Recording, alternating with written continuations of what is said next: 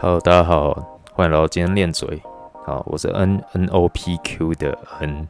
那今天这集，呃，我设定是极短篇哦。为什么呢？因为其实今天这集本来没有要录的，因为我这礼拜都很焦虑，就是我根本不知道录什么。因为我原本要录的东西，然后它是一篇 review，它其实就是综合了其之前的各个研究，它是讲备赛的东西的。备赛就是选手健美比赛的 peak week，就是你在呃，要比赛的那一周该做什么？那其实我大概看了一下，发现你他因为 review 就是这样，他就是把之前研究把它统整。那他写的其实很好，很非常的系统性，而且非常完整。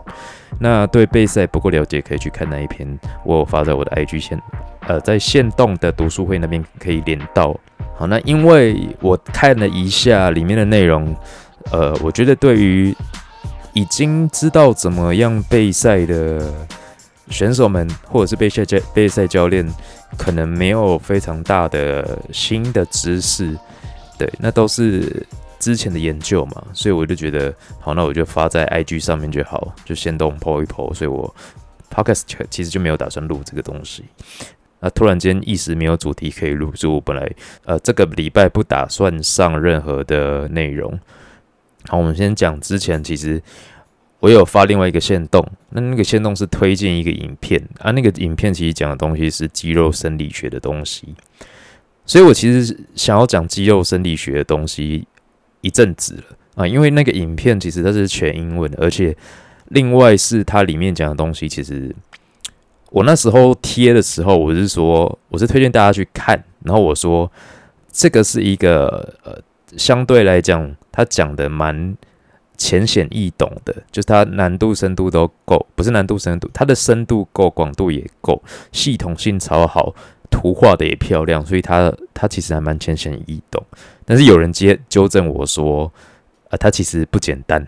好好，那我客观来看，的确啦，就是因为我在看这影片的时候，里面大部分的东西可能我本来就知道，那外外加一些一堆专有名词，可能我本来就听得懂。那这对于其他大部分人可能。去看这个影片来讲，可能还是有点偏难，所以 我那时候有在考虑，呃，到底要不要录肌肉生理学的东西。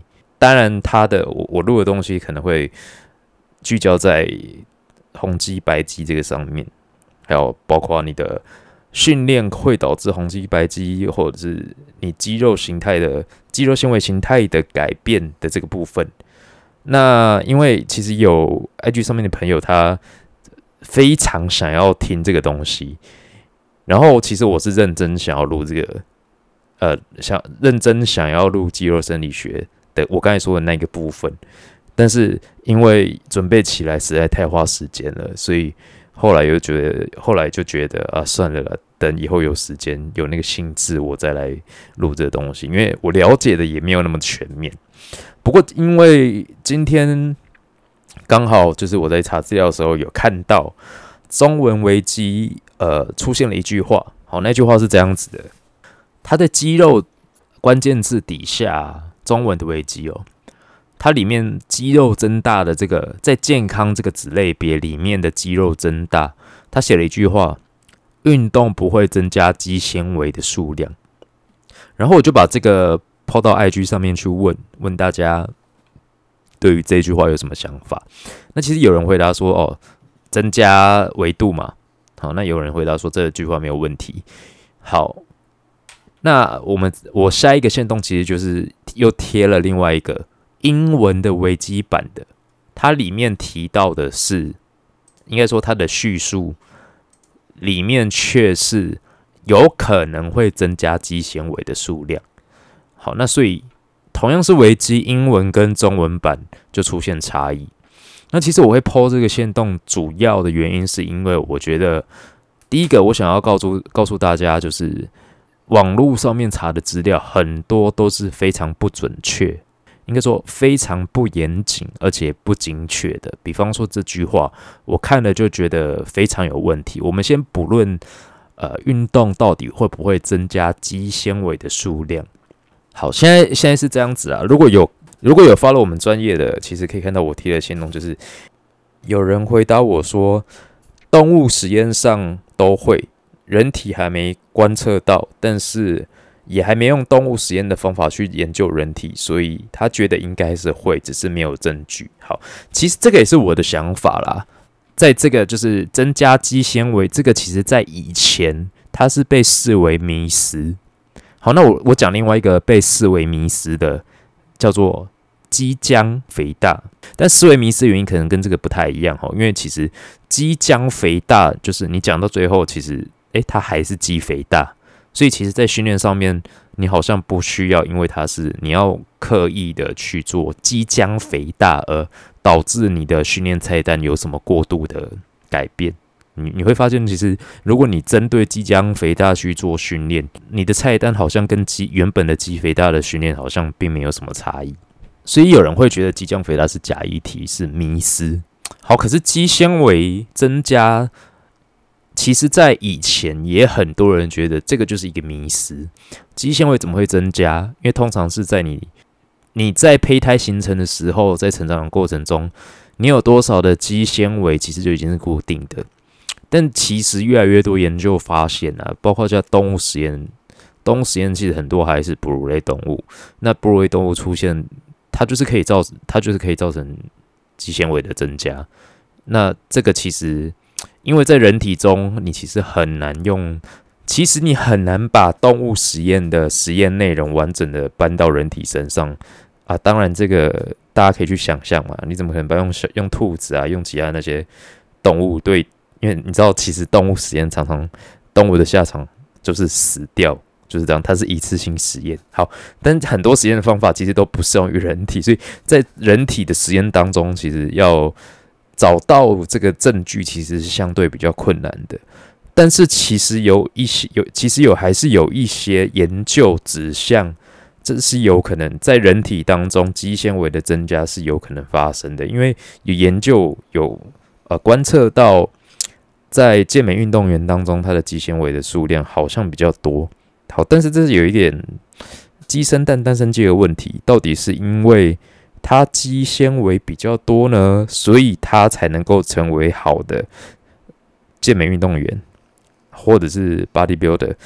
那还是因为它变成了健美运动员，然后才变导致它的肌纤维数量比较多好。所以这个没办法，它不能当做一个很直接的证据。其实它的实验方法。大家也可以去看一下啦，就是它实验方法也是用推估的，就是所谓 bodybuilder 他们的肌纤维数量比较多，其实它也不是以用微观的方法去侦测你的肌纤维数量，它也是有点靠推估的方法，所以才会说，其实现在人体没有直接的证明、直接的证据证明肌纤维可以靠阻力训练去增加它的数量。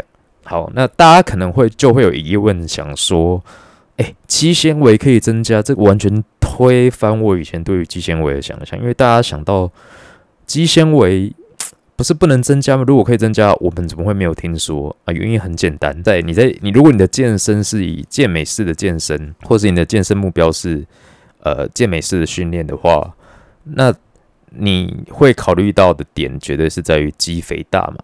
那因为肌肥大的训练当中，我们的目目的就是要让它的维度增加，或者是增加它里面的单一肌纤维里面蛋白质的数量啊，蛋白质的量。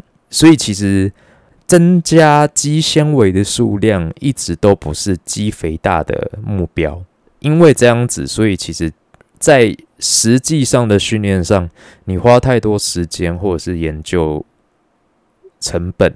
去研究到底要怎么样让肌纤维增加，其实可能对很多人来讲是没有那么大的吸引力去做这样子的研究。好，如果是医学用途的话，可能还是有人在做类似的研究了。好了，那包括现在的研究方法，其实也一直日新月异，越来越进步。所以肌纤维到底会不会增加？好，那增加到底能不能靠？阻力训练或者是其他的运动去增加我们的肌纤维，我觉得这是大家可以拭目以待的一个主题啦。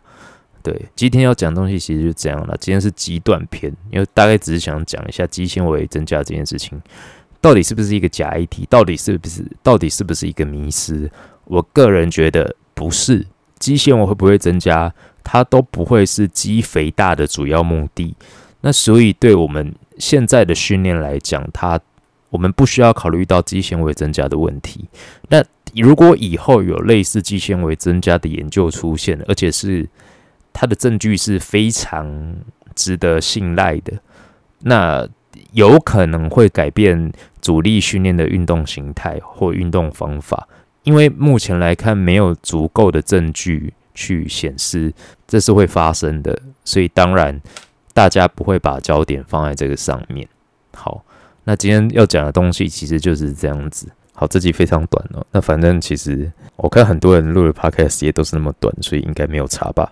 好，那这集就是这样拿来敷衍大家的。如果点进来之后你们觉得啊太短了，或者是啊你有说等于没有说啊，那我。我在这里深深给大家一鞠躬，对不起，因为我真的不知道这集要录什么。好，那就谢谢你们大家对今天练嘴的支持，我们下次见，拜拜。